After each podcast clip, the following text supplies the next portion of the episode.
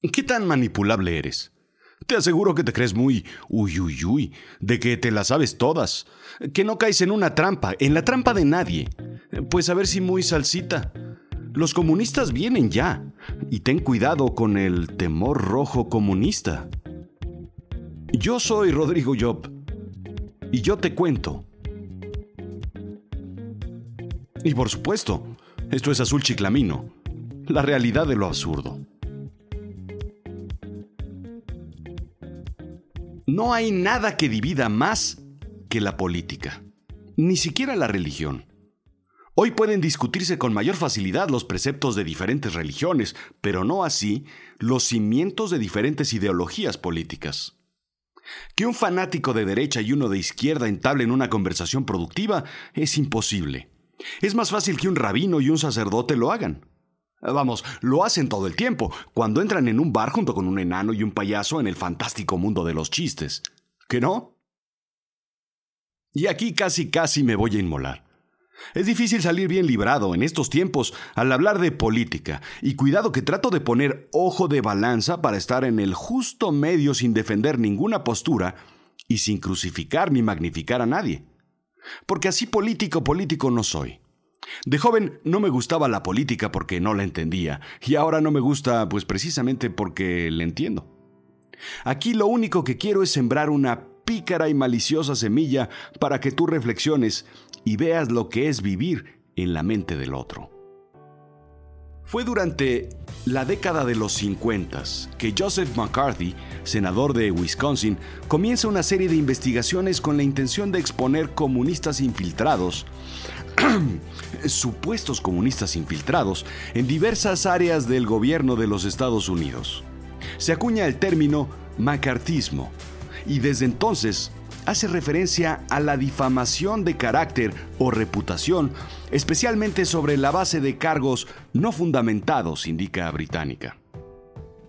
Yohuru Williams, historiador, hace referencia a este momento como el Red Scare o temor rojo, aunque subraya que este término viene de antes.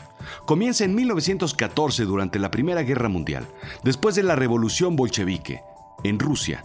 El miedo a la propagación del comunismo llegó a su máximo.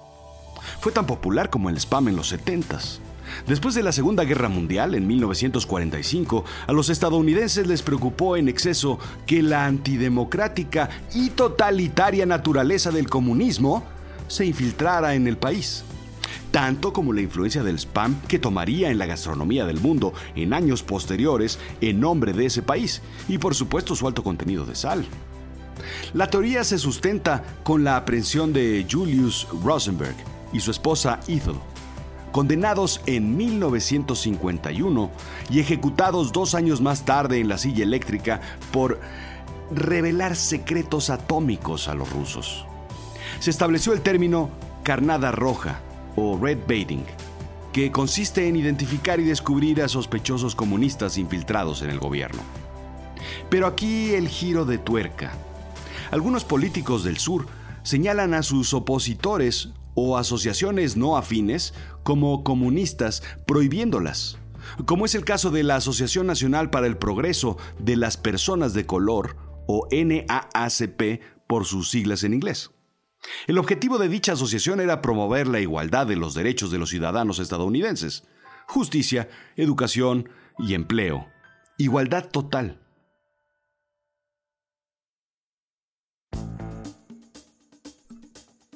Es, para que me entiendas, el clásico caso de la flatulencia del salón de clases o en la sala de juntas. Al ejecutarla, lo más importante es señalar a alguien más inmediatamente, lo antes posible, lo más rápido posible y acusarlo de comunista. Mientras antes se señale a alguien de flatulador, en este caso de comunista, menos podrá defenderse de las acusaciones, será llevado a interrogatorios y probablemente encarcelado, despedido y tal vez ejecutado sin haber sido nunca un flatulador. Eh, quiero decir comunista. Lo importante es la pericia y la astucia para señalarlo. Con esto, evitas a la competencia. El temor rojo se extiende a artistas a quienes se les prohíbe trabajar por ser catalogados como simpatizantes comunistas y la cacería de brujas se extiende. El comunismo era algo tan en la agenda política que tanto la guerra de Corea como la de Vietnam tuvieron la intención de detenerlo. Se había extendido de Rusia a Europa del Este y a China y posteriormente a sus países vecinos. Estaba siendo tan contagiosa como la Macarena, ¡Ah! Y cualquiera que estuviera vivo en los noventas sabe lo terrible que fue el suceso del contagio mundial. Y peor aún, cuando la Macarena ¡ah! llegó a las pistas de baile con pasitos trucutru. El peligro era que el bloque se extendiera aún más, ahora por Asia, pero en esta ocasión más como un Gangnam Style. Pronto brincó a Latinoamérica y comenzaron a ver células en los Estados Unidos. Había que detenerlo a como dé lugar. Ellen Schrecker, profesora de historia de la Universidad de Yeshiva, ha hecho un estudio profundo del anticomunismo estadounidense, indica The Atlantic. Lo que sucedió en el temor rojo posterior a la Segunda Guerra Mundial viene en realidad de una red política premeditada que se trabajó durante años para eliminar cualquier idea de comunismo del American Life. Así, vendieron su programa anticomunista a las élites gobernantes, poniéndolo en práctica. El éxito fue tal que hoy en día cualquier tinte rojo, naranja oscuro, rosa fuerte, rosa mexicano o fucsia tiene connotaciones comunistas. Los señalamientos han traspasado, como Tony Douglas, las barreras del tiempo y actualmente continúan las prohibiciones en los códigos de California, por ejemplo, prohibiendo a los miembros del Partido Comunista a ocupar cargos gubernamentales en el Estado, según The Guardian. Durante su administración, Roosevelt intervino más de 400 teléfonos de empleados federales sospechosos de tener vínculos comunistas. Así se expande la obsesiva administración de J. Edgar Hoover en el FBI con su cacería de rojos. Según Schrecker, el macartismo en realidad debió haber sido llamado Hoovertismo. Pero, pues ya sabes cómo es el marketing. Mucha gente fue cuestionada sobre su ideología política en frente de paneles gubernamentales sin haber sido acusada de nada en realidad, pero señalados de deslealtad. Se les pedía que incriminaran a sus amigos y socios. Era cooperar o perder el trabajo, o ir incluso a juicio. Y como tablero de Twister se pisotearon todas las libertades democráticas en nombre de la protección. Irónico, ¿no? Existía un pequeño partido comunista, sí, asociado principalmente a los obreros y derechos civiles, pero desde un inicio, burócratas, políticos, prensa y empresarios exageraron salvajemente el peligro de la subversión comunista. Dicen que incluso hasta la cerveza Budweiser patrocinó comerciales en medio tiempo y The Gap proporcionó los guardarropas. Así de americano era el asunto. El colgar arte moderno en casa, firmar peticiones contra armas nucleares o tener un círculo multirracial, te candidateaba como comunista. ¿Me sigues?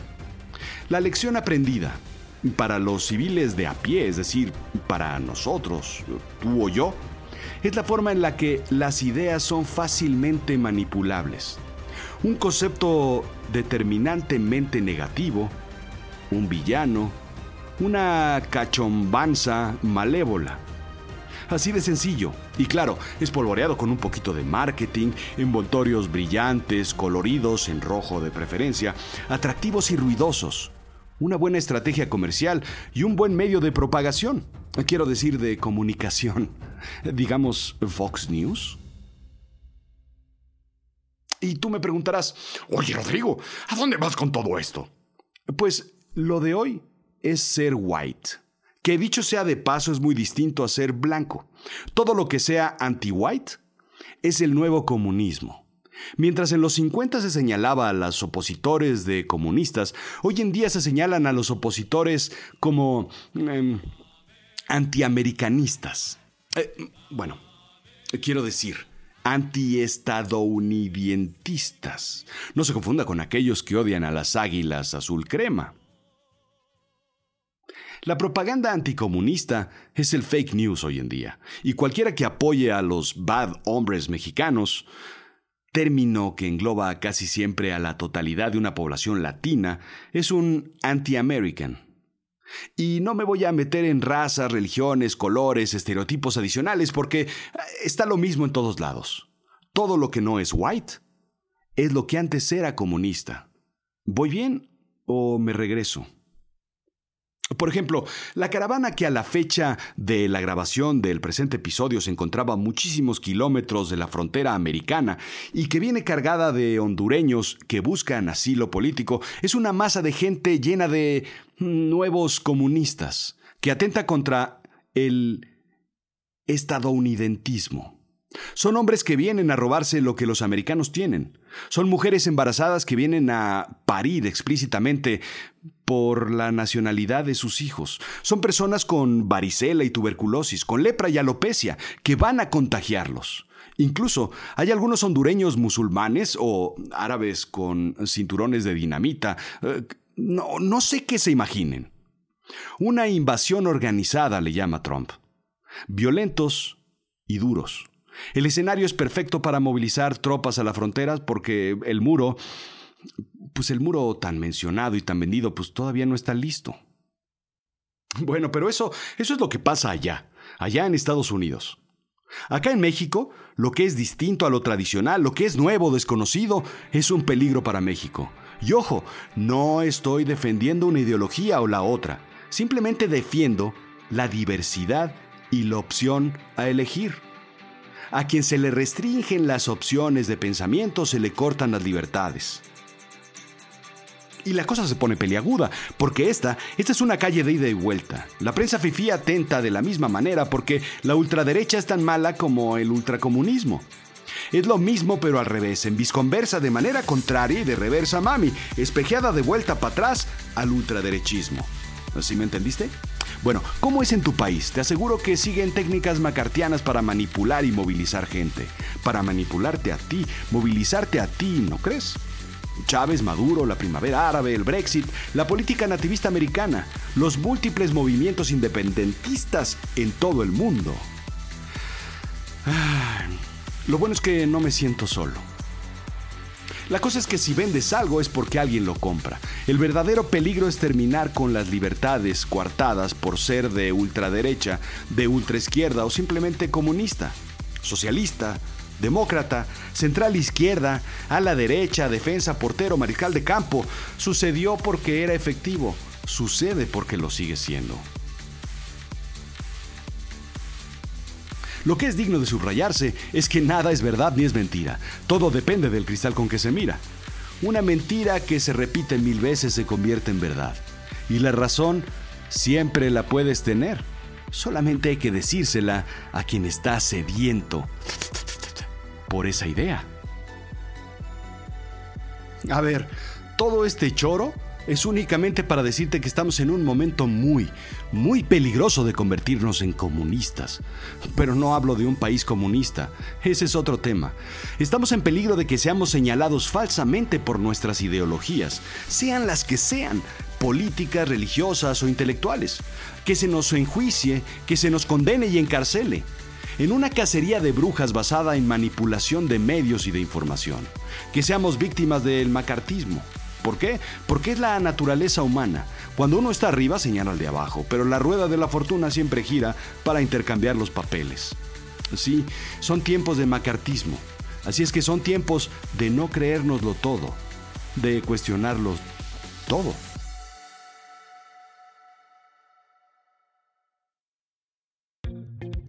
Esto fue Azul Chiclamino, la realidad de lo absurdo.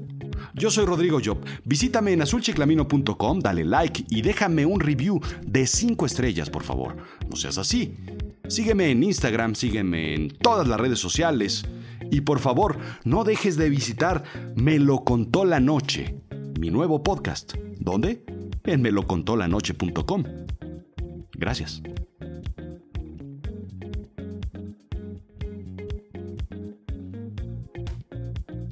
Ah, y si te preguntas si de verdad es más fácil hablar de religión que de política, pues ahí te va.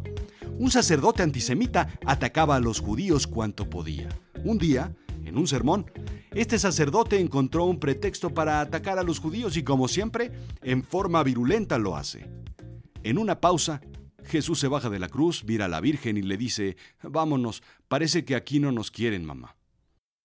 Ah, y ni me tires piedras porque este chiste lo contó el Papa Francisco I a un grupo de rabinos. ¿Qué volé?